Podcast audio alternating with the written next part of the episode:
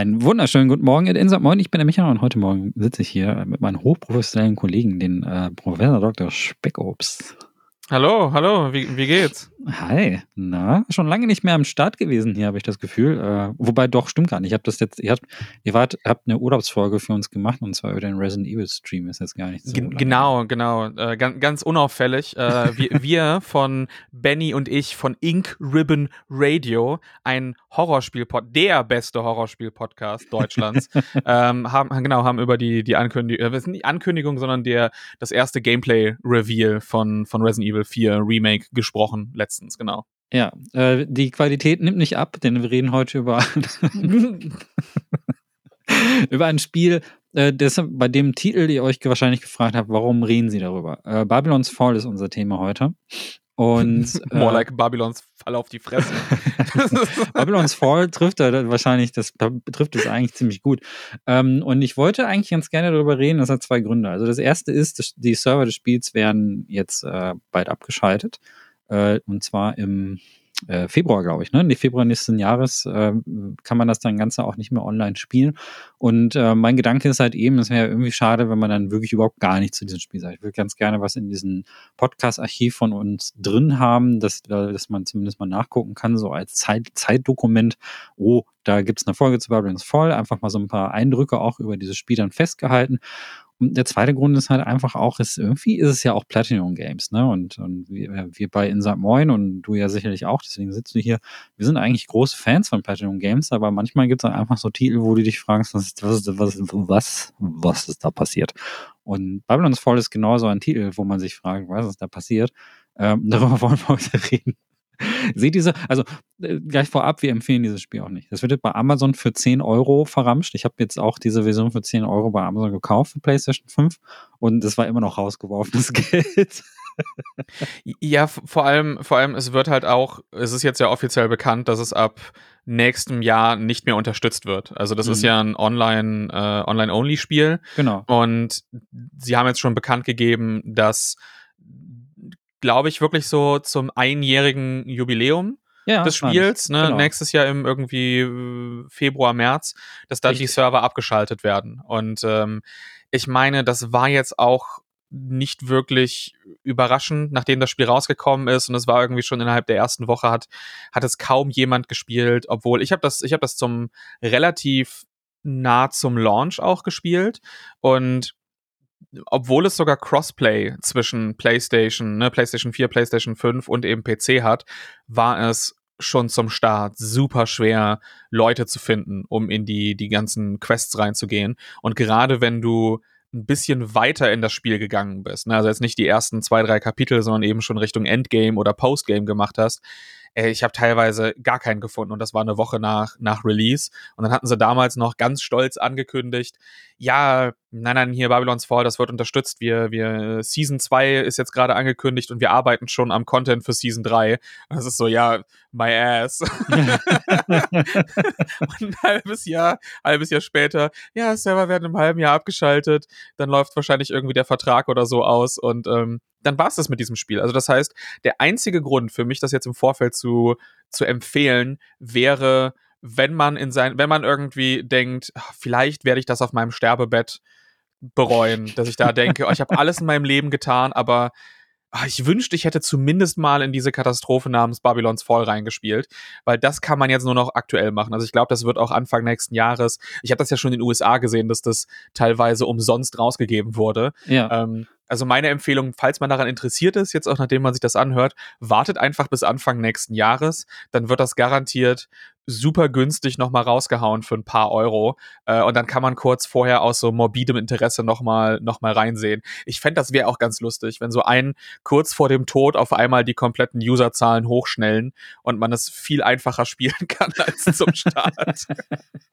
ja, wie gesagt, äh, meine Version hat 10 Euro bei Amazon gekostet. Ähm, war immer noch ein bisschen viel dafür, für das, für das Erlebnis, das ich hatte. Aber das ist halt eben genau der einzige Grund, weshalb ich sage, okay, jetzt so drei Monate bevor es abgeschaltet wird, wollen wir da zumindest noch mal kurz drüber reden, ähm, was euch da erwartet. Ja, und eigentlich ist ähm, Babylon's Fall, was ist das? Äh, es ist ein Online-Only-Titel, das ist schon mal ganz wichtig. Und es ist ein mm, Online-Only Hack'n'Slay, das äh, optimalerweise mit vier Leuten gespielt wird. Also es, äh, die Dungeons in diesem Spiel sind darauf ausgelegt, dass man immer zu viert unterwegs ist und äh, damit auch vorab auch schon mal der erste Grund, weshalb es ziemlich schwierig ist, dieses Spiel überhaupt alleine zu spielen und weshalb es aber auch gerade schwierig ist, das überhaupt zu spielen, weil ähm, es überhaupt kein vernünftiges Balancing gibt, ähm, um es halt auch alleine zu zocken. Das ist mir nämlich als erstes aufgefallen. Ich habe natürlich keine Sau gefunden, die das online gespielt hat. Ich habe es eingelegt, installiert, gestartet und da war niemand.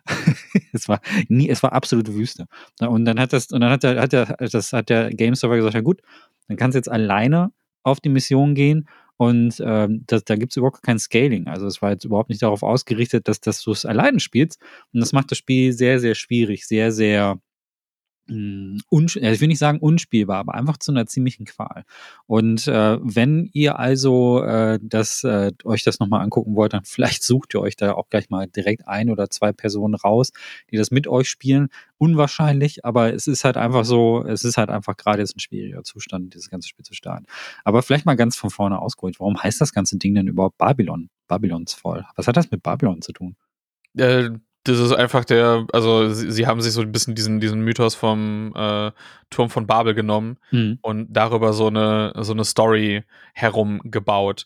Nur, dass es dieses Mal halt weniger um den, den Bau davon geht, sondern eben mehr darum, dass es dann so Söldner gibt, die fast schon in einer Art versklavt werden, mhm. da irgendwie reingesch also reingeschickt zu werden. Die kriegen dann so ein ähm, so eine Art Waffengerät an den, den Rücken geplastert, wo man dann auch sein, also das, das Besondere an dem Spiel ist, dass du vier Waffen gleichzeitig nutzen kannst auf den, ähm, den, den Tasten. Also du hast dann zwei auf den Face-Buttons und zwei auf den, den Schultertasten gelegt und diese Waffen werden über dieses Gerät, was man hinten hat, kontrolliert.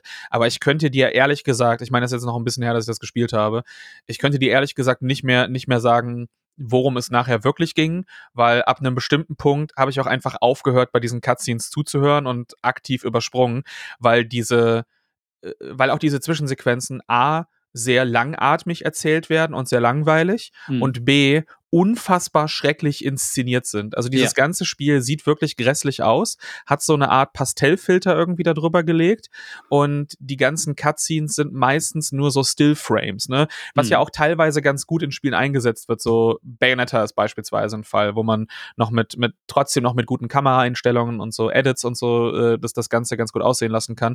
Aber hier wirkt es einfach wie so ein Stillleben, was abfotografiert wurde, mit einem schlechten Photoshop-Filter drüber gelegt. Und ich, ich bin ganz ehrlich, Michael. Ich habe da, ich habe da relativ, relativ schnell einfach aufgehört. oh Mann, das ist ja genau wie bei mir. Also ich habe so acht bis zehn Stunden gespielt und immer noch keine Ahnung, worum es eigentlich geht. Also, also ich, hab's, ich, hab's, ich, hab's durch, ich hab's durchgespielt und am Ende weiß ich weiß noch, dass es ja am Anfang hast du diesen ganz normalen ne, Turm ja. von Babel, der dann auch so normal aufgebaut ist mit seinen, mit seinen Leveln ja. und später ist es dann No Aliens Did It. So am Ende bist du in irgendein, kommst du irgendwie in die Stratosphäre und dann bist du in so ähm, Sci-Fi-Gebieten und mit irgendeiner so Alien-Rasse, die sich dann für Götter hält und Menschheit erschaffen und so ein Kro äh, wie, wie es am Ende kämpfst du halt gegen Gott. So wie es ist ein japanisches Spiel, am Ende kämpfst du gegen Gott. So ja, was, ja. Was, was, hast du anderes erwartet? Äh, ich meine, es hat ja auch nicht, ist ja auch nicht ohne Reiz das Szenario. Ne? Also es hat mich ein bisschen an äh Quantum Theory erinnert. Auch auch ein hervorragendes auch, auch, der beste Vergleich. Ja, ich muss aber sagen, Quantum Theory hatte, hatte für mich einen gewissen Reiz. Also mir, da mochte ich die Story sogar tatsächlich, weil da tauchen auch irgendwelche komischen Türme auf und du musst diese Türme erobern. Und Turmeroberungen sind in Spielen einfach generell irgendwie so ein, so ein klar gesetztes Ziel. Das ist cool. Also das ist so, wenn zum Beispiel, wenn es ein Mirror's Edge heißt, irgendwie geh auf dieses große Gebäude drauf so und kletter da hoch, dann hast du ein klar gestecktes Ziel. Du willst da auch hoch. Und jetzt äh, gerade bei Sonic Frontiers gibt es auch äh, so ein paar Missionen, wo du dann irgendwie so Türme erklimmen musst. Man kennt es auch von anderen Open-World-Spielen. Das ist so, in Games funktioniert das einfach. Ne? Und deswegen fand ich diese Idee mit einem, da muss jetzt Babylons Turmkomplex irgendwie erobert werden. Das hat mich auf den Bildern und von den Screenshots und auch so, wie das designt ist, so an, an so, ähm, an, an Manga wie, wie zum Beispiel Noise oder so etwas erinnert, wo auch Megastrukturen erklommen werden müssten. Und ist jetzt nicht das schlechteste Szenario, muss man sagen. Also es ist so von der Idee, ist es cool. Warum man das macht, habe ich auch nicht verstanden. Irgendwie gibt es da so ein, so ein Artefakt, ein Sarg oder sowas. Ähm, und so ein Mini-Teil von diesem Artefakt setzt sich dann auf deinen Rücken und macht dich dann zu so einer Art Supermenschen. Das ist halt der, der Preis dafür, für diese Versklavung. Da gibt es eine Regierung, die versucht, äh, dieser zu ergründen, was für Geheimnisse es in diesem Turm gibt. Und die schicken dann halt deshalb diese versklavten äh, Warriors da rein, zu denen du halt auch irgendwie gehörst. Das ist das, was man am Anfang einfach mitbekommt. Und dann wird es irre konfus. Und man scheidet auch ab, weil ein, ein, kleiner Teil von diesen Zwischensequenzen ist relativ aufwendig inszeniert. Also du hast dann halt schon so mh, hm, cinematische äh, Inszenierungen da drin, auch wenn die ziemlich cringe sind. Aber dann hast du diese Stills da drin, die wirklich extrem langweilig auch konstruiert sind. Das ist halt einfach, du gehst da Text, Text, Text, Text, Textwüsten irgendwie durch, die, die, die einfach, ähm, die überhaupt gar keine Dynamik haben. Und dann ist so, dass er das ein, der Unterhaltungsfaktor fehlt halt irgendwie auch. Ne? Also du, du, wir hatten, das hat mich irgendwie ein kleines bisschen an Strangers of Paradise erinnert, so von, vom, vom Budget und von der Aufmachung und von der Machart. Bei Strangers of Paradise, was wir ja früher im Jahr auch gemeinsam besprochen haben, war aber so, dass der, dass der Cringe in diesen Zwischensequenzen Spaß gemacht hat. Also du hast da gesessen und gedacht, das ist so doof. Ich finde es unterhaltsam. Und man spielt das und Jack ist am Ende einfach eine coole Sau, der einfach einen dummen Spruch nach dem nächsten raushaut ähm, in, in, in, dem, in, dem, in dem Spiel. Und hier bei Babylon's Fall hast du das gar nicht. Also es ist nicht mal so schlecht, dass es, dass es irgendwie wieder gut wird oder unfreiwillig äh, witzig wird, sondern es ist so sehr versucht, auf Coolness getrimmt, dass du, dass du ähm, naja, am Ende nur gelangweilt da sitzt. Also ich habe da, ich habe da, man kann sich das so ein bisschen vorstellen, als hätte man den, den Zwischensequenzen von Bayonetta so diesen Coolness-Faktor irgendwie rausgenommen. Als wäre da keine Bayonetta, als wäre da kein Style, als würden da gute One-Liner fehlen, sondern es sind einfach sehr, sehr viele äh, in stylisch in Szene gesetzte Szenen, zu denen du aber überhaupt gar keine emotionale Bindung irgendwie aufbauen kannst. Ja, sie haben noch so, so einen Charakter versucht einzubauen, der so ein bisschen auch dein, dein Guide durch das Ganze ist, der auch nachher mhm. in der, der Schmiede ist, um dir da äh, Rüstungen aufzuwerten. Der hat aber ehrlich gesagt auch überhaupt gar keine Persönlichkeit. Also es ist, ja. der fällt mir nur durch die, die Optik irgendwie auf und das ganze Spiel nimmt sich halt auch so bierernst und versucht irgendwie, oh, die, die Lore und alles Mögliche, bla bla bla. Und es ist einfach es ist einfach alles, alles so egal. Und du fängst irgendwann automatisch an, nicht mehr zuzuhören oder eben Sachen zu überspringen und willst dann eben nur zum, zum Spiel weitergehen. Und äh, ja, also ich, ich finde das Setting an sich dann auch irgendwo interessant, wenn du die einzelnen Gebiete hochgehst und halt mhm. merkst, wie sich mhm. das verändert in diese, weil es nicht einfach nur so ein Turm ist, sondern du hast dann deine, hier ist deine, deine Waldgegend, hier ist deine Eiswelt, hier ist deine Höhlenwelt, hier ist ja. eine, und später wird das halt, dann geht das so in den Sci-Fi rein. Aber dadurch, dass du halt eh in diesen ganzen Gebieten 600 Mal durchläufst und alle Level, die du spielst, nur verschiedene Variationen der, du hast, du hast irgendwie so ein, so ein Set aus vielleicht pro Gebiet 20 Leveln und die werden, oder beziehungsweise 20 Arealen und die werden einfach immer wieder neu gewürfelt für diese ganzen, das ist so, du rennst durch, also die Höhle kenne ich, den Abschnitt kenne ich, den hatte ich schon drei Level vor schon mal, jetzt ist er einfach nur in einer anderen Reihenfolge irgendwie. Ja, ja, genau. Und das macht das Ganze sehr, sehr sehr, sehr dröge und eintönig, trotz des eigentlich interessanten Settings. Aber ist halt bedingt durch die Art und Weise, dass es so ein Games as a Service Spiel sein will. Aber halt auch wieder viel zu spät. So, das ist ja ein Jahr nachdem oder anderthalb Jahre nachdem Square halt richtig auf die Fresse gefallen ist mit dem Avengers-Spiel, mhm. ähm, war es ehrlich gesagt klar, dass dann ein nischiges Japanospiel da nicht auf einmal der, der riesige Hit sein wird. Also.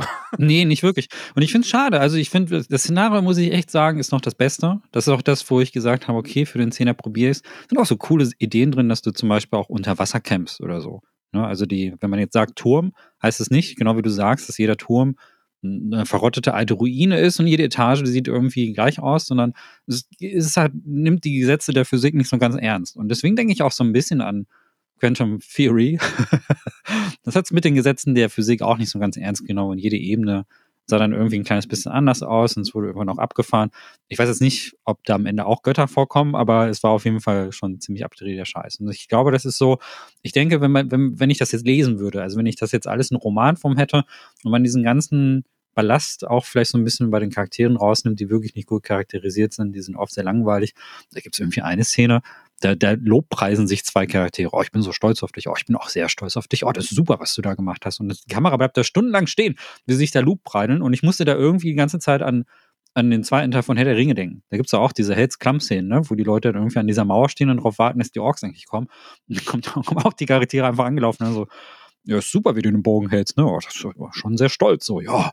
Und also, also ein echter Ritter macht dies und ein echter Ritter macht das. Und Babylon's hat genau diese selben pathetischen, aufgeblasenen Szenen irgendwie drin. Und trotzdem interessieren mich diese Figuren überhaupt gar nicht. Also ich war auch super schnell gelangweilt. Und das Szenario ist echt noch das Beste. Vor allen Dingen, wenn es gar nicht in diesem Turmsetting spielt. Also es gibt da irgendwie so eine Szene, wo hm, du auf so einer großen, weiten Blumenwiese irgendwie zum Beispiel unterwegs bist. Und da sieht das Spiel auch ausnahmsweise mal echt ganz cool aus. Und du merkst, dass hier ein paar gute Ideen drin sind, aber am Ende hast du trotzdem das Gefühl, dass es eher so Versatzstücke aus Ideen sind. Es kommt nie so richtig zusammen. Und ich glaube, das ist so das Stichwort für das ganze Spiel. Also Einzelkomponenten, die da drin sind, sind oft, sind, haben oft gute Ideen und kommen einfach nie richtig zusammen. Ähm, wie zum Beispiel diese ganzen Live-Service-Sachen. Lass uns mal kurz drüber reden. Live-Service-Game, ja. Ähm, dazu gehört ein Charaktereditor am Anfang. Hattest du das Gefühl, dass seine Figur sich, dich, sich homogen in das ganze Spielgeschehen einfühlt? Nee, mir war es doch ehrlich gesagt egal nach einer Zeit. Also das, äh, ja. ja. Es ist mir aber auch in diesen Spielen, weißt du, auch wenn du so in den Titeln wie so Destiny oder sowas dann Character Creator haben solltest, ja. meistens in diesen, in diesen Gasdingern, du, du bist eh mit einer Rüstung äh, unterwegs und äh, siehst deinen Charakter nachher nur noch durch die Rüstung und das Gesicht ist so relativ egal ja, äh, ja, irgendwie ja. und deswegen beschäftige ich mich mit Charaktereditoren in diesen Spielen eigentlich auch relativ seltsam, weil ich weiß, nach fünf Minuten habe ich, das ist wie bei so Souls-Spielen, so nach fünf Minuten habe ich eh einen Helm auf oder irgendeine Maske und dann, dann sehe ich meinen Charakter darunter sowieso nicht mehr für die nächsten 60 Stunden. super weird. Also ich meine, ich meine, es gibt gute Charaktereditoren. Also ähm, es gibt so, es gibt halt Spiele, wo, wo du am Anfang irgendwie eine individuelle Figur erstellst und sie fügt sich gut in dieses ganze Gesamtkonstrukt irgendwie ein. Also ähm, selbst, also selbst so Sachen, die an sich optisch nicht besonders hübsch sind, so zum Beispiel diese ganzen Befester-Rollenspiele, da muss man schon sagen, dass die Figuren dann am Ende halt immer trotzdem irgendwie reinpassen. Und äh, das ist hier halt einfach überhaupt nicht der Fall. Und was auch nicht hilft, ist, ähm, dass uns diesen Punkt mal schnell hinter uns bringen, das Spiel ist fucking hässlich. Ja, Gott. ja, das ist, also, das hat auch nichts mit irgendwie der Technik an sich oder so zu tun, der komplette Artstyle von diesem Spiel. Ich kann verstehen, was sie versucht haben, damit zu machen, aber es ist leider nicht gelungen und in die Hose gegangen. Ich weiß nicht, ob es darauf, dar, daran auch liegt, dass das vielleicht ursprünglich nochmal als Mobile-Titel geplant war und sie haben mhm. dann versucht, eben die, äh, so ein bisschen die, die, die technischen Anforderungen runterzusenken, aber dann sehe ich mir halt irgendwie Genshin Impact an. Ähm, und ich meine, das habe ich nicht gespielt, aber da sehe ich allein durch Videos und Trailer, wie viel besser das aussieht. Ja. Und das Ding läuft halt, davon gibt's halt auch eine Mobile-Version, die scheinbar ja funktioniert und Leute dann eben gerne spielen. Aber das ist das Einzige, was ich mir vorstellen kann, weil visuell erinnert es mich wirklich an ein sehr frühes Xbox 360 oder PS3-Spiel eher. Ja. Also es ist eher so ein, so ein, so ein, so ein Spiel, was du normalerweise erwartest, dass es nur in 27p 2006, 2007 auf der frühen PS3 irgendwie laufen würde, als es noch kaum Spiele gab. Ja. es ist, es ist ähm, vom Art-Design, also wie gesagt, es gibt Ausnahmen. Diese, diese Szene auf der Blumenwiese zum Beispiel würde ich zum Beispiel als Ausnahme sehen. Das sieht cool aus. Und äh, ich würde sagen, die Städte, also es gibt ja auch so Szenen, wo du dich ausrüstest und zu Händlern gehst und so, ist es okay. Also kann man machen. Es gibt woanders hübscher, aber ich würde sagen, das sind so die visuellen Stärken von diesem Spiel. Und es hat manchmal auch ganz schöne Artworks. Aber ansonsten könnt ihr euch das vielleicht so ein bisschen vorstellen wie Godfall in hässlich. das hat ähnlich viele güldene Rüstungen und auch sehr viele ähm, kreisartige Symbole und Embleme auf den Rüstungen. Es wird sehr viel mit der Farbe Gold gearbeitet. Also Gold ist so ist schon so eine Leitfarbe. Und da muss ich sehr stark an Godfall denken. Godfall war ja auch so ein ähm, so ein, so ein äh, Roguelite Live-Service-Ding irgendwie, was aber visuell wirklich stark aussah. Also das hat halt sehr, sehr stark dieses Thema rund um äh, goldene Rüstung und so. Und ähm, man, wenn man sich jetzt irgendwie vielleicht die goldenen, strahlenden Avengers-Rüstung oder so vorstellt, die man in Thor oder so gesehen hat, so sah Godfall im Grunde genommen aus.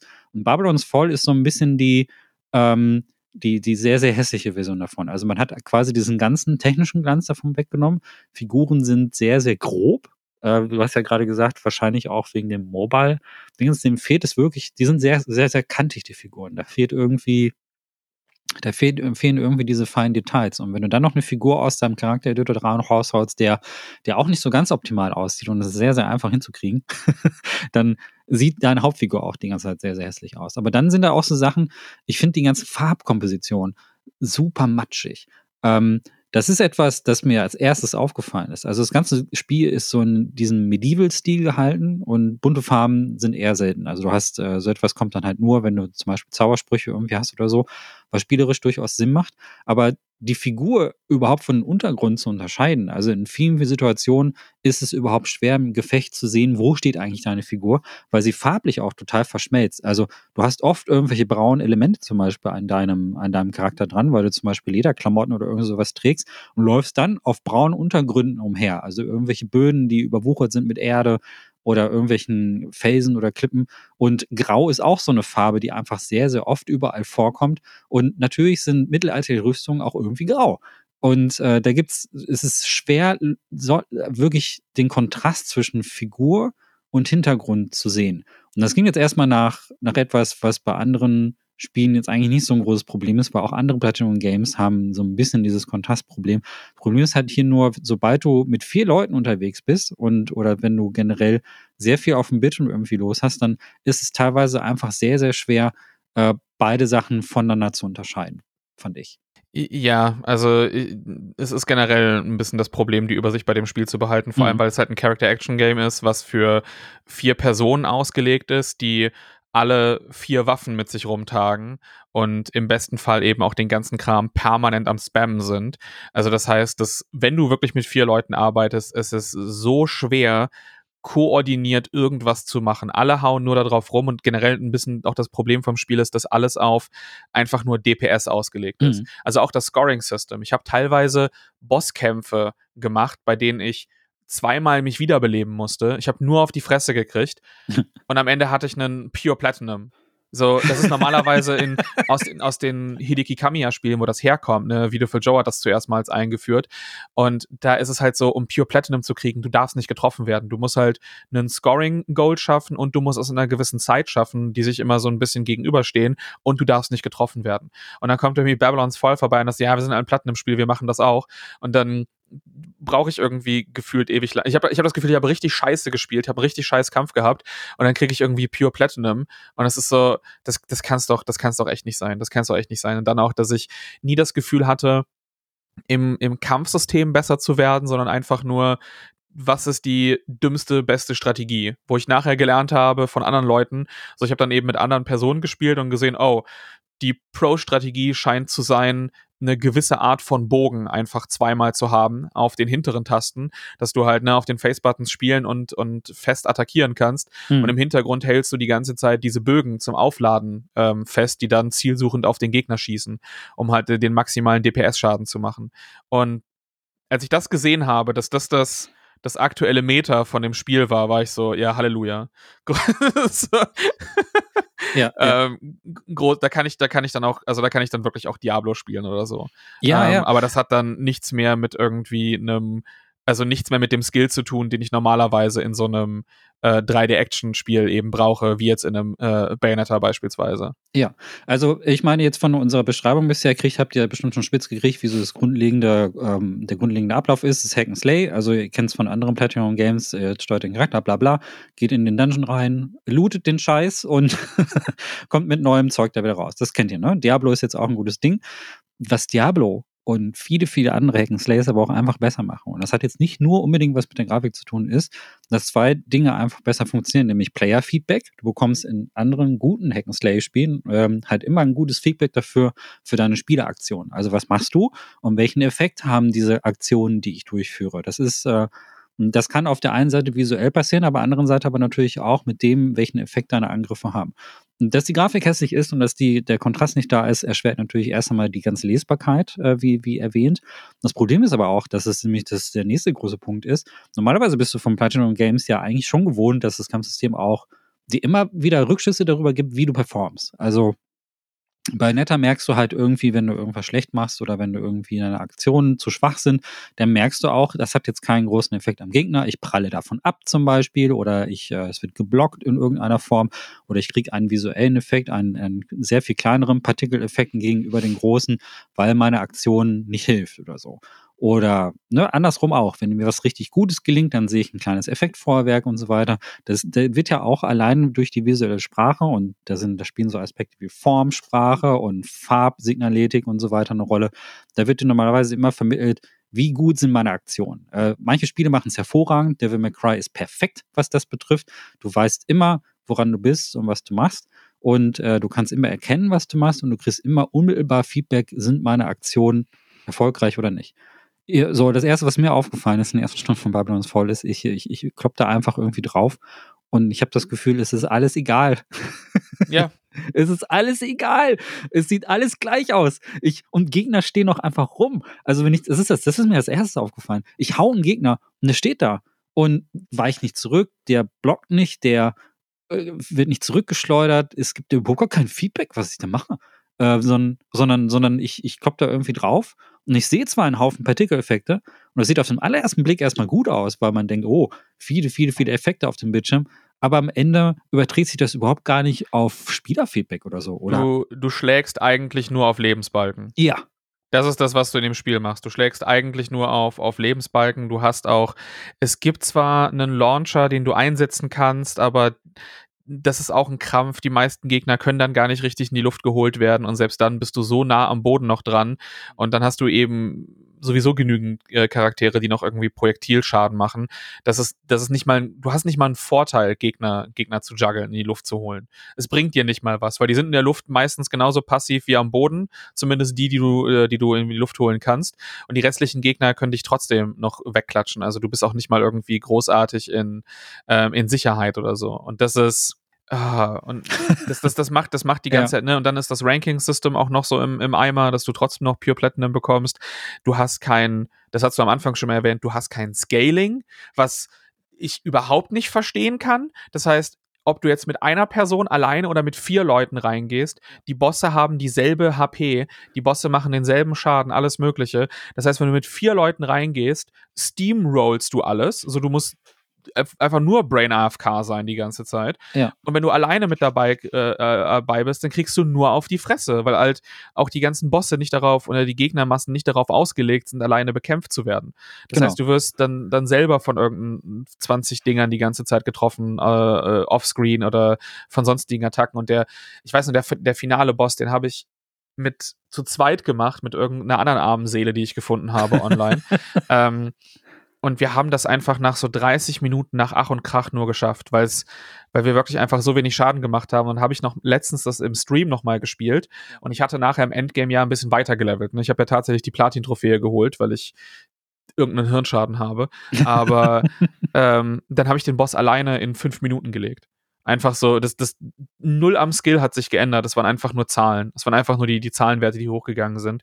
Und das finde ich ist so kontra gegen, äh, gegen das eigentliche Mantra dieser, dieser Art von Spiele, die du da haben solltest. Das ist, ja. also das, das hat mir, das hat mir wirklich ein bisschen, ein bisschen wehgetan einfach. Ja, deswegen habe ich auch äh, vorhin gesagt, ähm, wenn ihr wirklich noch tatsächlich spielen wollt, sei es, weil ihr zum Beispiel ähm, Platinum Games äh, Komplettisten seid oder so und jedes Spiel mal angespielt haben sollt, dann holt euch auf jeden Fall noch äh, irgendjemand, arme Seele hast du gerade gesagt, passt ja hier auch, ähm, irgendeine andere Person dazu, die das vielleicht mit euch spielt, weil dieses Scaling, wie du das sagst, muss man echt nochmal betonen, das ist nicht da.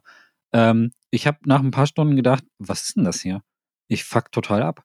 Ähm, weil ich irgendwie, ähm, ne, die Gegner waren sehr stark, man wird irgendwann auch überrannt. Dann kommt dieses Übersichtsproblem dazu, über das wir da schon gesprochen haben. Das macht überhaupt keinen Spaß. Weil normalerweise ist es genau das Mantra, was du erwähnst, ist ja auch genau das Ding, was eigentlich bei solchen Character-Action-Spielen drin sein sollte. Je besser du spielst, je besser dein Skill-Level, desto eher solltest du natürlich auch in der Lage sein, Gegner zu besiegen. Ne? Es ist nicht einfach nur irgendein Schadensbalken, sondern sollst in der Regel eigentlich auch dafür belohnt werden, dass du eben auch Aktionen erlernst. Deswegen hier nochmal wirklich lobend äh, Devil May Cry 5 vor allen Dingen erwähnt, was äh, so skalierbar ist. Also du kannst es natürlich auch button meshen und äh, so dieses Spiel durchspielen. Belohnt wirst du aber wirklich erst, wenn du äh, tatsächlich auch die Feinheiten in diesem Spiel auch kennenlernst. Und das ist halt so weit, das geht so weit in die Tiefe, dieses Kampfsystem, dass es da verschiedene, wie bei einer Zwiebel, verschiedene Schichten einfach gibt, die du dann durchgehen kannst. Und bis in den meisten Fällen ist es bei den vielen anderen Platinum Games auch so. Nicht bei allen. Also es gibt auch Platinum Games, wo die nicht so tief sind, aber da kriegst du wenigstens viel Spielerfeedback. Also da kriege ich mindestens direktes Feedback darüber, ähm, sind meine Aktionen gut, sind meine Aktionen nicht gut und so weiter. Das fehlt hier einfach komplett. Und das verstehe ich null. Also das ist, ich meine, wir reden ja hier von fucking Platinum Games. Das ist jetzt nicht irgend so ein, ähm, irgend so ein Spiel, das einfach von irgendwem Neuling auf dem vor Markt allem, Vor allem, ich habe mir ja auch mal angeguckt, ja. von, von wem das halt genau ist aus Platinum, weil vielleicht ist es einfach nur so ein neues B-Team oder so ja. gewesen, die äh, das erste Spiel waren. Ähm, also zumindest der Director ist, das ist der Director von Metal Gear Rising Revengeance und Transformers Nein. Devastation. Nein. So, und Transformers Devastation war, ist eines der, der besten Lizenz-Action-Titel, ja. die es gab. So, das, das ist das, großartig. Das war auch so ein bisschen behindert durch den, äh, durch das wahrscheinlich niedrige Budget, was das Spiel hatte und dass es auch so ein bisschen Padding betrieben hat mit so RPG-Elementen. Aber das war ein hervorragendes Kampfsystem, ja? großartiges Trefferfeedback äh, und wirklich das Beste aus dieser Activision-Lizenz-Ära, was Platinum gemacht hat. Und wie gesagt, vorher Metal Gear Rising Revengeance und dann das hier. Also da muss irgendwas ganz, ganz Schlimmes in der Entwicklung. Also das, das wurde ja auch vor Ewigkeiten angekündigt, dann war es weg, hatte auf einmal einen neuen Stil, ähm, war ja auch nicht mehr auf Core, war ja dann nicht mehr auf diesen reinen Koop, sondern auf dieses Games as a Service irgendwie ausgelegt.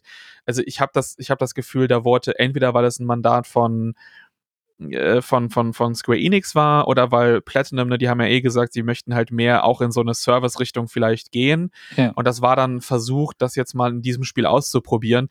Aber also wenn, wenn die in die Servers-Richtung gehen wollen und Babylons Fall ist ein Anzeichen dafür, wie das dann aussehen wird, bitte, bitte nicht. Bitte, bitte, bitte, bitte, bitte macht eure ganz normalen äh, Singleplayer-Action-Titel oder versucht nochmal einen reinen Multiplayer zu machen, wie das bei Max Anarchy oder beziehungsweise Anarchy Reigns der, der Fall war. Aber, ja, ja, ja. aber nicht mehr sowas. Also das ist, also, nee. Ich muss, ich muss ehrlich sagen, also ich habe ja jetzt wirklich jeden, also das, deswegen wollte ich auch Babylon's Fall spielen. Ich wollte einfach jeden Platinum-Titel mal zocken.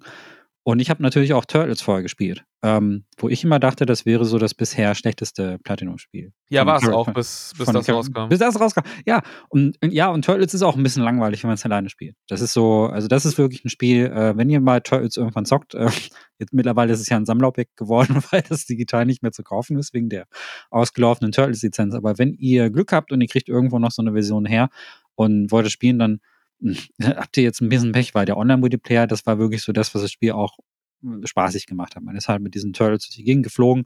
Das hat mit Freunden natürlich Spaß gemacht. Alleine ist das wirklich sehr dröge. Und daran hat es mich auch spielerisch eigentlich tatsächlich jetzt auch am meisten erinnert, weil dieses äh, sehr, sehr auf ähm, so Punkte runterkloppen, statt auf Skills zu setzen, Schadenspunkte runterkloppen. Das für, so fühlte sich Turtles für mich halt auch am meisten an. Ich muss aber sagen, dass bei Turtles das Gegnerdesign auch einfach spannender war. So. Also man hat irgendwie ähm, da war skillmäßig ein bisschen mehr gefordert, man war ein bisschen mobiler unterwegs, man musste sehr viel mehr ausweichen und ähm, auch die Umgebung ein bisschen mehr nutzen. Bei Babylon's Fall hast du ja wirklich dieses Dungeon Crawler-mäßige, dass du einfach in, in, in wirklich direkt vor den Leuten stehen kannst. Du musst dich ja nicht viel bewegen. Also das Umherbewegen auf dem, auf dem Schlachtfeld ist ja da irgendwie auch überhaupt nicht wichtig. Und gerade auch im Vergleich mit Stranger's Paradise, wo es schon wichtig ist, mal irgendwie auch auszuweichen oder nach links und rechts zu springen. Oder natürlich auch Nier Automata, wo das dann irgendwie äh, eine sehr große Rolle spielt. Das hast du hier bei Babylons Fall einfach nicht drin. Also du kannst im Prinzip, alles, was du machen musst, ist ab und zu mal einen Schritt zurückgehen, damit du jetzt nicht direkte Attacke abbekommst, aber sowas wie Sidesteps oder so oder irgendwas anderes Kluges, was Abwehr betrifft. Oder im richtigen Timing mal parieren, um irgendwie eine Counterattacke zu machen. Sowas Kluges gibt es ja in diesem ganzen Kampfsystem überhaupt gar nicht. Und da sind die anderen, da hatten die anderen, also vor allen Dingen auch das Transformers irgendwie zumindest rudimentäre Mechaniken irgendwie mit drin, die man dann irgendwie nutzen konnte. Also ja, du hast hier, du hast ja noch so, so einen Ansatz von, von einer Form von Witch Time, die du ausführen kannst, wo dann mhm. der nächsten, der nächste Angriff ein bisschen stärker wird, aber wie gesagt, stell dich einfach hin, lad ein paar Angriffe auf und dann lass die, lass die Bogen zwischendurch feuern. Und wenn du das dann mit vier Leuten machst auf dem richtigen Level, dann ist das halt eben so. Und vor allem das, das Spiel versteckt ja auch noch teilweise gewisse Missionsarten nicht hinter nur dem Endgame. Also du spielst das Spiel durch und dann sagt das Spiel so, yo, hier ist noch eine neue Mechanik, die hinzukommt und hier sind übrigens noch zwei Missionsarten, die du vorher noch nicht hm, hattest, hm. die jetzt erst kommen und für eine musst du noch mal weiter leveln. Ich habe eine davon nicht mal wirklich spielen können. Ich habe Plat ich hab die Platin-Trophäe geholt. Ich habe äh, noch 10, 15 Stunden danach noch weiter Gegenstände gefarmt. Ne? Also, weil das ja wie so Destiny, dieses Lichtlevel hast du ja auch so ein, so ein übergreifenden Level basierend auf den, den Items, die du halt auf, also die du halt bekommst, äh, den, den, der Ausrüstung, den Waffen. Und da habe ich eben noch jeden, äh, du musst dann irgendwie eine, eine Waffe, eine, eine Rüstung und ein Access äh, Accessoire musst du irgendwie auf Level den höchsten Level auf jeden Fall bringen. Das Hm. habe ich alles gemacht. Das hat Ewigkeiten gedauert und ich war irgendwie Level 100 noch was. Äh, und eine von diesen Missionsarten war irgendwie nochmal zehn Level über mir drüber. Das heißt, um die einfach, und ich habe schon optimiert gespielt und versucht zu leveln, halt immer diesen, das, das läuft dann darauf hinaus, dass du den, den immer gleichen, die immer gleiche Stage immer und immer wieder machst, weil das dann sehr, du die relativ schnell machen kannst und dann kriegst du so ein Ticket, was du einlösen kannst Mhm. und damit kannst du dir dann einen bestimmten Level von einem Gegenstand holen, den verkaufen, ja, ja, da machst du immer so weiter. Und selbst ich, nachdem ich die Platinum-Trophäe hatte, nach irgendwie 25 Stunden Spielzeit, konnte einen der Missionsmodi noch nicht spielen, weil der immer noch 10 Level über mir lag. Und die Level sind wichtig. Also du kannst nicht mit Skill da, da durchkommen, einfach weil du so einen unfassbar geringen Schaden machst, dass du halt schon wirklich ohne zu treffen da durchkommen müsstest. Und darauf sind diese Kämpfe auch nicht ausgelegt. Also das ist, das ist un unfassbar. Also Ja, ja. finde ich, kann ich, kann ich wirklich, äh, kann ich nur schwer nachvollziehen, die, die Entscheidungen hier. Ja, auch das, äh, ich meine, ich habe es jetzt zwar für einen Zehner gekauft, aber das war eigentlich ein 70-Euro-Titel und trotzdem musst du immer noch Scheiß kaufen. Oder, oder wird dir zumindest angeboten, dass du Scheiß kaufst. Ja, Also du kannst äh, Items irgendwie und manche Sachen sind halt auch noch irgendwie hinter einer Paywall, wo du dich fragst, warum, was, warum? Warum? Warum? Nicht mal, nicht mal Konami Metal Gear Survive hat das gemacht. Also so, das ist ja wirklich, ich glaube, das ist eine Publisher-Entscheidung. Also das hat man bei Avengers ja auch bemerkt, dass es sehr darauf ausgelegt ist, dass du so Time-Saver oder irgendwie sowas dann halt auch nochmal nachträglich nachkaufen kannst. Und das Gefühl, dass die wollten dich halt auch irgendwie so ein bisschen passieren. So, ja, wenn du jetzt äh, ein bisschen boosten willst, dann kauf doch Zeug. Dann gib doch noch mehr Geld aus. Und äh, das ist kein Wunder, dass denen das total, total auf die Füße gefallen ist. ja, also keine Ahnung, wer dafür noch Geld ausgeben will. Also das ist, das ist wirklich. Ich hatte, glaube ich, auch, als ich das, äh, mir, mir hatte das jemand geschenkt tatsächlich, Hm. eine arme Socke. Ähm, äh, und äh, hatte deswegen so die, Voll, die Vollversion und da war dann, glaube ich, der erste Season Pass ist damit drauf. Das heißt, du, du musstest den dann nicht kaufen, du hast dann irgendwie nicht nur jeden zweiten Level, sondern jeden Level irgendwelche Boni gekriegt. Und das waren halt auch so, das waren halt auch so, so Boni, wo ich gedacht habe, wer, wer braucht das? Also das ist, die, ich habe das jetzt, ich will die nicht mal. so, Ja. das, das motiviert, weil du, du spiel, du, du grindest dann einfach nur, um, um, um zu grinden und machst, kannst nicht mehr machen. So, das ist wirklich, äh, du kannst da nichts Besonderes an irgendwie einem Skill freischalten oder, oder sonst was und du bist halt sehr schnell nach dieser Story in dem Endgame und dann spielst du es einfach nur, um weiter im Level hochzukommen. Ich meine, das, das ist auch eine Sache, die mich generell an dieser Art von Spielen noch nie interessiert hat. Also wenn ich so, wenn ich alle Herausforderungen abgeschlossen habe, dann brauche ich nicht mehr leveln. Also ich brauche nicht leveln, um zu leveln, dann kann ich was anderes spielen. Ähm, aber bei dem Spiel gibt's halt nichts anderes. Und wenn dann so diese, der, der Core-Inhalt davon, diese, diese, ne, das Kern-Gameplay. Weil ich kann es jetzt zumindest gerade so bei dem, bei dem Diablo fühlt sich halt super gut an. Oder auch bei einem, bei einem Destiny ist halt, ne, gerade so für, für Konsolenverhältnisse fühlt sich das hervorragend an als, als Shooter und hat ja auch äh, teilweise ziemlich äh, cooles Boss, äh, Boss- und Missionsdesign. Hm. Da kann ich das schon äh, verstehen, dass dann Leute dann gerne, ne, wenn du das magst, diese, diese Form von Dailies oder so, dann kann ich das zumindest noch nachvollziehen. Aber hier ist halt, also hier gibt es keinen Grund, warum das jemand wirklich investiert spielen sollte. und das hat Ja. sich ja auch, hat sich ja auch gezeigt. Das ist so schade. ich, es ist, also, ihr hört's raus, nicht empfehlenswert, wusstet ihr aber auch schon vorher, bevor ihr diesen Cast angemacht habt. Ähm, ich würde, ich würde halt, für mich ist jetzt eigentlich nur übrig geblieben, dass dieser, dass diese Lore verschwendet worden ist. Weil das ist das Einzige, was ich bisher cool fand. Spaß hat's mir überhaupt keinen gemacht. Ich finde schade, dass die Idee mit Babylons Turm, wo ich, ne, die finde ich immer noch cool. Ähm, und ich hatte an manchen Stellen gedacht, eigentlich, eigentlich hätte man da voll das geile Singleplayer-Spiel draus machen können. So ein bisschen wie Dantes Inferno, nur mit Babylons Turm. Stell dir das mal vor. Das wäre doch geil gewesen, oder? Also wenn man Ja, so eine reine Singleplayer-Story Mhm. und du, du gehst halt durch die, durch diese einzelnen Level durch und nicht irgendwie 25 Mal äh, in, in diesen verschiedenen genau. äh, Arena-Konstellationen, ja, das wäre das wäre deutlich cooler gewesen. Also haben wir jetzt einen Fall gefunden, wo Quantum Fury tatsächlich besser ist. Würde ich, Ja, wür- die- ja, hm. Also ich habe auf jeden Fall mehr, ich habe auf jeden Fall mehr Spaß mit Quantum Theory gehabt. Es war auch Ja, schneller ja. vorbei. Äh, Quantum Fury, äh, falls die Leute, die sich das jetzt fragen, das war ein äh, Spiel von Tecmo. Ähm, damals auf der PlayStation 3 und der Xbox 360. Wir referenzieren das hier jetzt wegen der Ähnlichkeit zum Turm. Ähm, Es ist aber auch ein, einfach ein sehr, zumindest in den ersten fünf Leveln, muss man dazu sagen, ziemlich dreister Gears of War. Äh, es, es war so, es war die Zeit, es war so die Zeit zwischen, zwischen 2006 und 2010, wo irgendwie hm. jeder große japanische Publisher versucht hat, einen eigenen Gears of War Klon zu bauen. Genau. Also du hattest halt, du hattest, du hattest neben, ähm, neben Quantum Theory hattest du noch so grauenhafte Sachen wie Mindjack oder Inversion. Also das. Aber Mindjack ist so schlecht. Ich feiere das. Mindjack, Mindjack auch von Square Enix. Ja, Mindjack hat auch echt, äh, aber ich finde, das hat halt irgendwie auch einen gewissen Charakter. das ist, Mindcheck war schon. Ja, so, ja. so, so, so nachher da nochmal noch hinzugehen und die Sachen zu, äh, äh, zu überprüfen, ist halt, ist halt lustig. Auf jeden Aber Fall.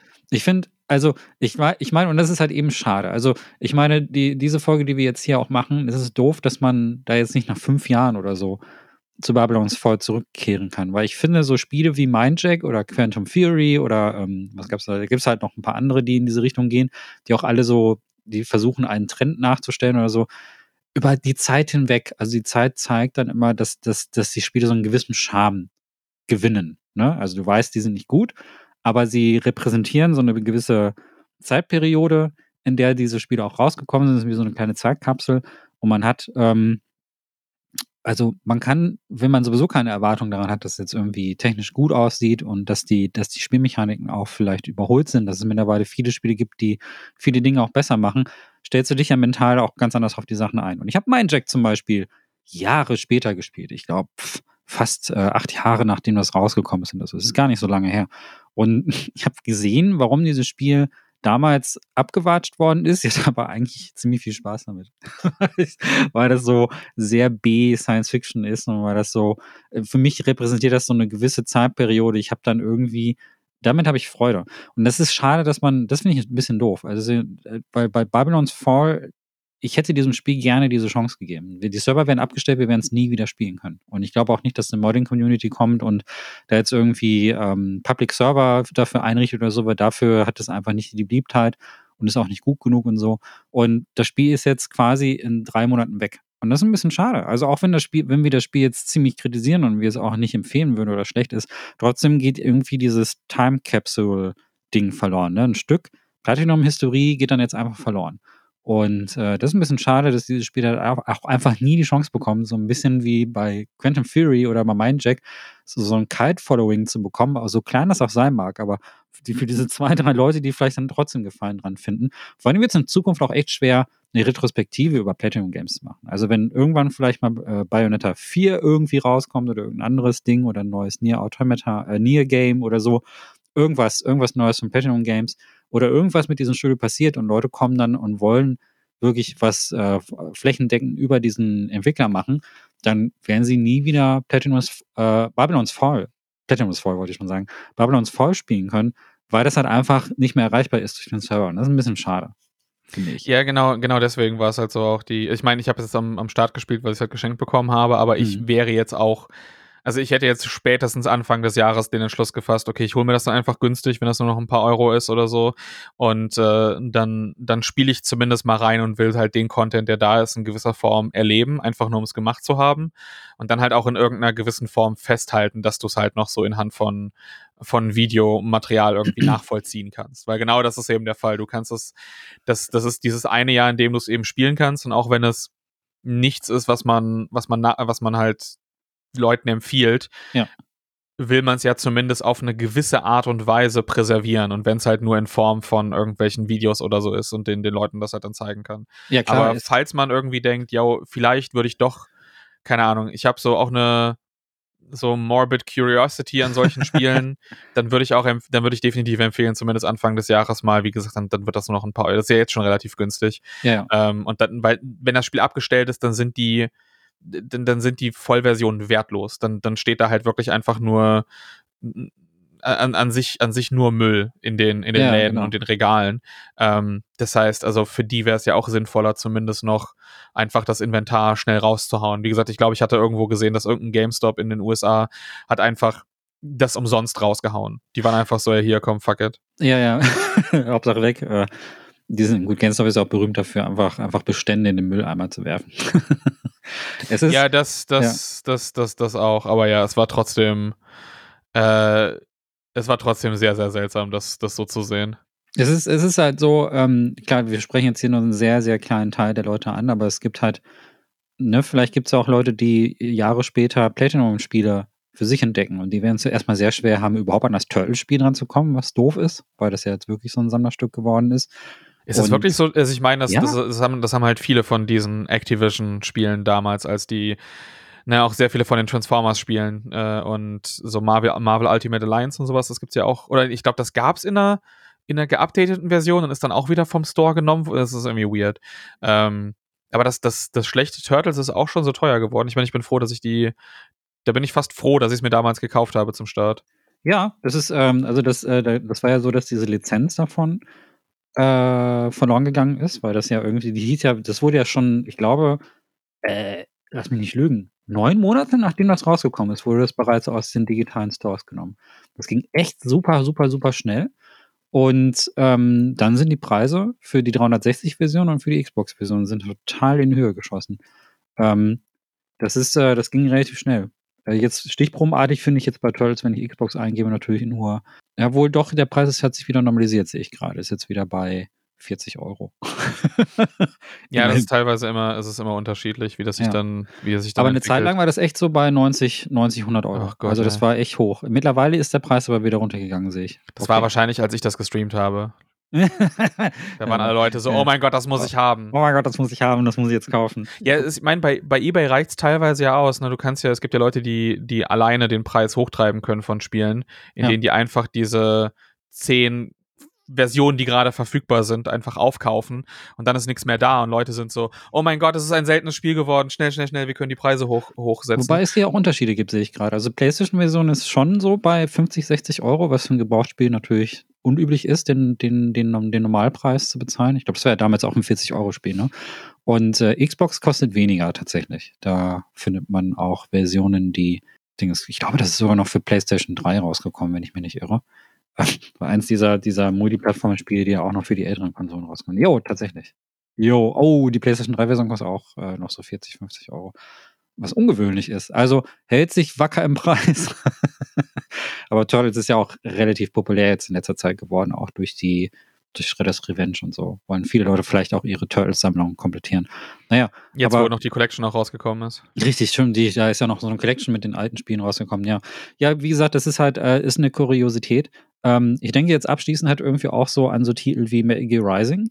Heißt das? Nee, nicht, stimmt nicht Rising. Wie heißt das? Metal Gear. Doch, Metal Gear Rising Revengeance hat noch den. Also der, das ist so ein richtig schön bescheuerter Name. Ich liebe den. Ja, das ist hervorragend. Das kann man aber noch kaufen. Wie heißt denn das eine, das andere Metal Gear, was äh, auch so einen Online-Zwang hat? Ach so, Metal Gear Survive. Survive, genau. Das ist aber noch aktiv, soweit ich, soweit ja, ich weiß. aber wie das habe ich leider, das habe ich leider auch Vollpreis gekauft damals. Oh. Ich war so, ich will dem, ich will dem mal, weißt du, ich will, ich will, ja, ja, ja ich auch. Ich, ich glaube, es ist Kacke. aber weißt du, ich bin, ich, ich bin jemand, der sagt dann auch relativ schnell offen seine Meinung, was er irgendwie von Titeln hält. Oder so zumindest mhm. je nachdem, wie sie aussehen. Aber ich bin dann niemand, der dann krampfhaft versucht, äh, diese Meinung irgendwie beizubehalten oder so. Ähm, und äh, habe das dann auch damals versucht und ich dachte so, ich gebe dir mal eine Chance. Und dann war ich so, nee, ist scheiße. ist wirklich kacke. Kann man nicht anders sagen. ich ich würde es eigentlich nur ganz gerne noch spielen, bevor es, äh, also ich meine, bei Konami weiß man es nie, ne? Aber bevor es jetzt überraschend abgeschaltet wird. Ja, bei Konami weiß man wirklich nie. Ja, weiß man wirklich nie. Ja, aber es ist halt so, ich, äh, es hat halt, ich, mich interessiert Gear eigentlich nicht so sehr. Ich habe die anderen Spiele jetzt nicht so intensiv gespielt. Aber ähm, der ist ja so ein klarer Horrorbezug bei Survive drin, ne? Das sind ja irgendwie weirde Dimensionszombies oder sowas. Ich weiß es nicht. Und dann, deshalb würde ich es eigentlich schon ganz gerne mal spielen, ähm, als Horror-Connoisseur. Und äh, das wäre schade, wenn ich das nie machen könnte. Es sieht, also ich finde auch von außen mit dran sieht es furchtbar aus, aber, aber diese, diese Dro dieser, dieser Online-Zwang, das ist immer irgendwie so das, wo ich denke, okay, diese Spiele haben ja dann auch ein Ablaufdatum. Also wenn, wenn ich das, wenn ich das, wenn ich da, wenn ich mich also nicht rechtzeitig einlogge, kann ich es nie wieder spielen. Und dann ärgere ich mich vielleicht, dass ich äh, diese Erfahrung nie gemacht habe. So seltsam das auch klingt so. also kann kann kann sein, kann ja, wirklich sein, weiß man sein. weiß man nicht. Du hast es aber schon gespielt, also wir konnten das jetzt hier nicht in einem Podcast verwursten. Nee, nee. Ja. Aha. Vielleicht Ja. Irgend, irgendwann, irgendwann, irgendwann, wenn da die Server mal abgeschaltet werden sollen, dann begebe ich mich noch mal rein in den Schlund. Dann spiele ich auch, dann spiele ich das auch noch mal 30 Stunden oder so. das ist ein Stream-Event dann bei dir, ne? Was? Oh Gott, ich meine, ich habe ich hab Survive damals, glaube ich, schon so 10 Stunden habe ich dem, glaube ich, schon eine Chance gegeben, als das, als das rauskam. Zehn ähm, Stunden, wow, okay. Also ich muss sagen, also wenn, wenn, wenn ich nach zehn, wenn ich nach zehn Stunden nicht merke, dass es auch nur halbwegs gut wird, dann, also dann finde ich, ist auch irgendwo Chance vertan. Ja. Also da habe ich das Gefühl, da bin ich aber also mehr als äh, mehr als nur zuvorkommt irgendwie gewesen in in meiner Art und Weise, mir das Spiel anzugucken. Und bei dem Spiel macht es irgendwie noch weniger Sinn, Online-Zwang zu haben, oder? Äh, ja, also das ist ja so in der Story ein bisschen, also die Story ist ja so ein bisschen drauf ausgelegt, dass du, ähm, dass, dass du sowas, äh, so eine Online-Komponente hast.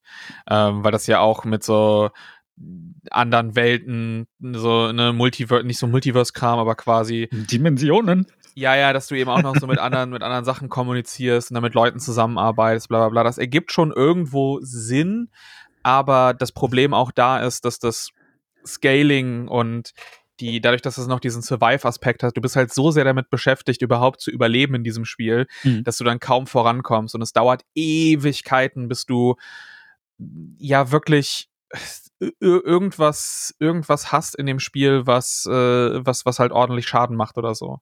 Also da bist du, da bist du, hängst du Ewigkeiten hinterher. Also Ein Garant für so, Spaß. Ich glaube, das muss ich mir dieses Jahr noch angucken. Das ist, das ist wirklich. Also ich glaube, das sollte mittlerweile auch relativ für, für Ramschpreise Naja, ich habe das, ich habe das damals irgendwie mal als Muster bekommen, aber seitdem nie eingelegt und äh, das ist äh, ja. Aber der, ich denke halt, diese Online, also wenn Spiele dann irgendwann nicht mehr spielbar sind, das fände ich schade. Ähm, das ist, das ist also, das ist halt irgendwie dieses Präservierungsding. Also auch schlechte Spiele muss man präservieren. Das gehört einfach dazu. Also, ähm, und sei, sei, es, weil sie dann Jahre später vielleicht dann, vielleicht ist man dann auch überrascht, weil manche Spiele sind dann, dann vielleicht trotz der schlechten Kritiken treffen Nerv bei dir und du findest sie dann doch ganz gut. Und irgendwie ist es ja, ähm, ist es ja generell äh, einfach ein schlechtes Signal für die Präservierung von Spielen, wenn man sie dann halt nicht mehr zocken kann, wenn sie offline gehen. Äh, das ist ärgert mich, also ich, das ist auch so bei so Sachen wie, wie so Spieleserien, wo es dann so Online-Ableger gibt oder die eine Online-Anbindung haben, ärgert es mich dann halt irgendwie auch, dass sehr viele Features dann auch einfach nicht benutzbar sind. Und ähm, ich finde, das ist einfach äh, extrem schade, aber ich glaube, das ist ein Thema, das jetzt ein bisschen zu weit führt. Jedenfalls Babylon's Fall. Ne, ihr habt einen Eindruck bekommen, ähm, ihr Platinum ähm, e-, extrem äh, Verehrer, ihr habt jetzt noch ein bisschen Zeit, dieses Spiel zu spielen, danach nie wieder nehmt das alles auf Video auf und ladet euer Gameplay-Footage einfach auf YouTube hoch, damit die Leute sehen, dass das mal existiert hat. Weil in vier, fünf Jahren, wenn die Leute ihre Retrospektiven zu Platinum Games machen, weil das neue, weiß nicht, irgendwas Neues, Tolles rauskommt und man nochmal gucken will, was hat die Firma gemacht, wäre es schade, wenn die ganzen Leute dann nur noch so sagen, ja, hier gibt es noch das Babylons voll, aber es existiert einfach kein Footage da draußen. Nehmt es auf, ladet es hoch und äh, ihr macht andere Menschen damit glücklich. Ja, ich habe, äh, das ist, das ist echt eine Sache, weil ähm, mittlerweile ist ja die ganze Capture-Hardware ähm, gut verbreitet und auch äh, und auch recht qualitativ hochwertig. Und die, also ich meine, die, Com die Compression bei bei YouTube ist immer noch eine Katastrophe. Mhm. Ähm, wenn man, wenn man sieht, wie die Qualität vorher und nachher eben ist. Aber es ist ersch erschreckend, wenn du einfach nur so zehn Jahre zurückgehst, wo die meisten Leute nur noch in 27p hochgeladen haben und auch weniger gute Aufnahmen hatten. Und dann findest du manchmal von eben auch so Spielen, wenn du nicht noch selber Footage aufnimmst, nur grauenhafte Qualität. Also äh, da bin ich dann schon relativ froh. Ich habe übrigens, übrigens in dem einfach mal so ein ah, Selfish, so ein Selfish Plug. Sehr, sehr gut, dass ähm, ich die Überleitung geschaffen habe. ich habe ich hab nämlich tatsächlich äh, genau auch, ähm, also auch aus anderen Gründen, aber ich habe einen, einen Kanal äh, eröffnet, der heißt einfach äh, 20 Minute Gameplay. Mhm. Und der macht nichts anderes außer 20 Minuten, also exakt 20 Minuten Gameplay-Aufnahmen zu. Also mein Wunsch ist es natürlich an sich zu allen Spielen, äh, was, was zu haben. Und äh, der, der Zweck davon ist eben auch, dass andere Leute das in, also A natürlich, dass Leute sich das so angucken können, aber eben auch, dass andere das, das benutzen können. Weil als jemand, der eben selber Videos produziert, ist es mir so auf die Nüsse gegangen, ähm, dass, ich, dass ich immer und immer wieder das Problem hatte, Footage äh, zu bekommen von Spielen. Das ist so, weil manchmal willst du vielleicht nicht jetzt noch extra mal die, weil auch wenn du so fünf Sekunden Footage brauchst, das ist nicht fünf Sekunden Arbeit. Du musst dann das Spiel rausholen, noch irgendwie installieren, vielleicht runterladen, vielleicht musst du es kaufen, die Konsole anschließen, das Ding ganze anstöpseln, dann musst du einen gewissen Punkt weit spielen, um ja irgendwas zu haben, was du, was du gebrauchen kannst. Und dann ist aus so fünf Sekunden Footage, was du brauchst, wird einfach mal schnell eine Stunde Arbeit. Ja. Ähm, und ich finde das so schrecklich auf YouTube, dass ich dann rumsuche und entweder finde ich Videos mit irgendwie einem Audiokommentar drüber, ne, weil es dann irgendwie ein Stream oder Let's Play ist. Dann ist die Kamera von der Person irgendwie drin zu sehen. Dann ist irgendein scheiß Wasserzeichen zu sehen. So, come on, dude. Wirklich? So, du nimmst Videospielmaterial auf ähm, und packst dein eigenes Wasserzeichen auf von einem Spiel, was nicht dir ist. Also, Lame. Ja, ja. Come on. Ja. Ähm, oder halt äh, die Qualität ist halt mega, mega scheiße. Oder, wie das halt so oft der Fall ist, dass du dann gute Qualität hast, das ist kein Kommentar, einfach nur gutes Spiel, ohne Wasserzeichen und es ist ein sieben Stunden Longplay. und das runter, ne, und dann, dann kämpfst du dich da irgendwie durch, bis du irgendwas findest. Ähm, und weil mir das persönlich so auf den Sack gegangen ist und ich mir einfach selber ein Archiv anlegen wollte, habe ich dann gesagt, fein, dann mache ich es eben selber. und habe jetzt eben angefangen von allen Spielen, die ich besitze und äh, ne, nebenher immer mal wieder von dem, was ich spiele und einfach äh, auch, auch so durch ähm, Spielmaterial aufzuzeichnen und davon eben gute 20 Minuten rauszuschneiden, die das Spiel repräsentieren. Manchmal sind da auch Cuts drin, dass ich dann längere Ladezeiten oder so rausnehme oder verschiedene Stellen irgendwie zeige, die, von denen ich denke, das repräsentiert das Spiel in seinem Ganzen irgendwie besser. Ähm, und ist eben auch dann, dann dafür da, das, das Ganze hochzuladen. Ne? Teilweise versuche ich dann auch mehrere Versionen zu nehmen. Ich habe zum Beispiel von den ganzen Uncharted-Spielen habe ich jeweils die PS3 als auch die Nathan Drake Collection genommen, weil mhm. auch da gutes Material zur Nathan Drake Collection findest du meistens überall. Aber find mal gutes Videomaterial zu der originalen PS3-Version des Spiels, wenn du das irgendwie vergleichen willst. Ähm, das wird dann schon, das wird dann schon schwerer heutz, äh, heutzutage. Ähm, ja, und deswegen, also 20-Minute Gameplay heißt der, heißt der Kanal, falls ihr selber irgendwie Videoproduzent seid oder so. Ähm, es sind momentan nur 100 irgendwas Videos auf dem Kanal. Ähm, ich ich versuche das so zu machen, dass, falls ihr den abonnieren wollt, nur ein Video momentan pro Tag rauskommt. Einfach, dass auch die Abo-Boxen von den Leuten nicht irgendwie zugespammt werden. Und es vielleicht ganz interessant ist, oh, was kommt denn, von was kommt denn heute irgendwie mal ein Video? Weil ich gehe so kreuzquer, aktuelle Sachen, irgendwie ein PlayStation 1 Spiel, ein NES-Spiel, sonst was. Mhm. Ähm, äh, ja, und ich versuche das einfach jetzt so über die halt die nächsten Jahre zu, zu befüllen, dass ich, dass man da eben so ein Archiv hat, wo Leute eben wissen, was sie bekommen. Ne? Wie gesagt, kein Kommentar, keine Wasserzeichen, gute Qualität, äh, immer 20 Minuten lang. Das heißt, du brauchst auch nicht lange, um das irgendwie runterzuladen und benutzen zu können. Und das Ganze ist in, äh, das ist 1080p alles aufgenommen, aber ich render das zumindest in 1440p, damit YouTube auch eine größere äh, Bitrate selbst für die niedrigeren Versionen zur Verfügung stellt. Dass wenn man dann selber eben nur 1080 Material irgendwie runterlädt oder so, dann sieht das zumindest besser aus. Ja, also das, das noch machen wir ganz am Ende so an von, von eigener, äh, für meinen eigenen, meinen eigenen Plug, weil ich finde das generell also ich finde es für mich wertvoll, das ist etwas, was ich persönlich haben wollte und deswegen mache ich es einfach. Macht ja bei älteren Spielen ja auch Sinn, weil zu dem Zeitpunkt, wo die, ähm, wo die, wo die PlayStation 3 Spiele waren, war die Video-Hardware natürlich auch noch nicht so weit. Ne? Exakt ne? das, exakt das. Weißt du, also bei, bei älteren Spielen hast du noch meistens äh, Emulatorenqualität, die relativ gut ist. Mhm. Ähm, auch da mag ich es dann zum Beispiel nicht, weil du hast jetzt zum Beispiel keinen visuellen Unterschied, ob du jetzt einen Emulator für ein Super Nintendo-Spiel benutzt oder halt irgendwie einen, einen FPGA oder, oder originale Hardware abgescaled. Mhm. Da siehst du den Unterschied nicht mehr wirklich so. Aber selbst selbst schon bei der, bei 3D-Titeln, wenn du so PlayStation, ich, ich bin kein Freund davon, PlayStation 1 Material aus dem Emulator zu benutzen, wo dann alles so glatt ist, wo dann ja, alles das so, aus, ja. das ist, das ist nicht, das ist nicht das, das, das originale Spiel, wie es so aus war, und das möchte ich halt in guter Qualität präservieren. Und ich habe die Möglichkeit. Ich habe modifizierte Konsolen. Ähm, ich habe äh, einen, einen Mister mit FPGA-Basis ähm, drauf. Ich habe einen guten Upscaler, den RetroTink 5X. Ich habe eine gute Capture-Hardware. Warum nutze ich das dann nicht, um vielleicht noch so ein bisschen Mehrwert zu schaffen? Äh, und eben auch, ich bin jetzt äh, auch dabei, mehr DS und 3DS-Footage aufzunehmen, weil ich tatsächlich eine Capture, ähm, 3DS mit, äh, mit Capture-Software besitze, also Hardware und dann eben die Software, die dazukommt. Ähm, und ich denke gerade das, also mich mehr momentan auf das, auf die Konsolen fokussieren, die die es am dringendsten benötigen. So, dass, dass du von der so fünften, sechsten, siebten Konsolengeneration, das, das Spielmaterial, darauf fokussierst. Es kommen auch andere Sachen, aber darauf fokussiere ich mich momentan, weil ich halt bei YouTube merke, ey, wenn du da gutes Bildmaterial brauchst, dann bist du, dann ist 27p das Beste, was du haben kannst meistens und selbst dann sieht es nicht, sieht's nicht wirklich hervorragend aus. Ja, ja absolut. Ja, nee, nee. Macht Sinn. Also vor allen Dingen, wenn du dich halt bei Videos auch äh, eher auf was anderes konzentrierst, auf die redaktionelle Arbeit, würdest jetzt nicht noch so viel Zeit darauf aufwenden, dann irgendwie die Spiele, Spiele rauszukramen. Genau das, was du beschrieben hast. Genau, wenn ich, die, wenn ich das, das Footage eher aufnehme, weißt du, dann, dann, dann lege ich da 20 Minuten auf die Timeline, gucke, dass es irgendwie gut ist.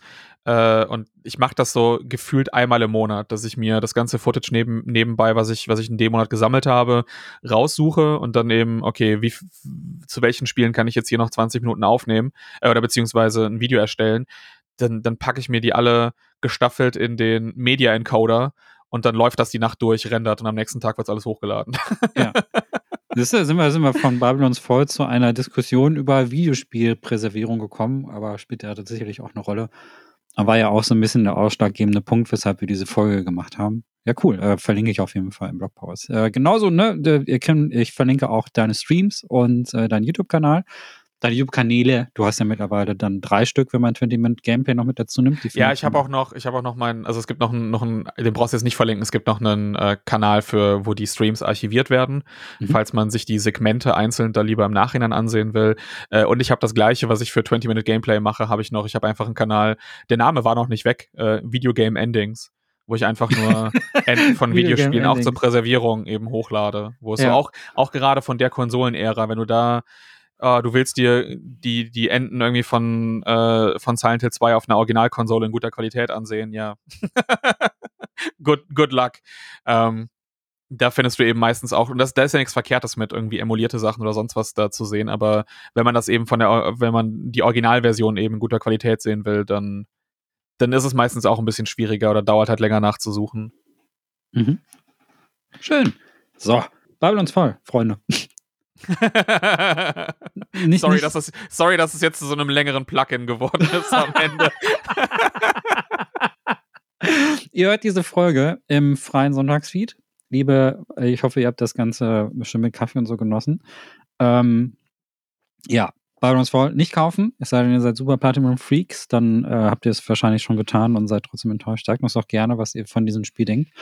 Ich bin jedenfalls froh, dass ich da jetzt reingeguckt habe. Äh, ich bin froh, dass ich äh, mit dir jemanden gefunden habe, der sich das Leid äh, mehrere Millionen Stunden auch angeguckt hat.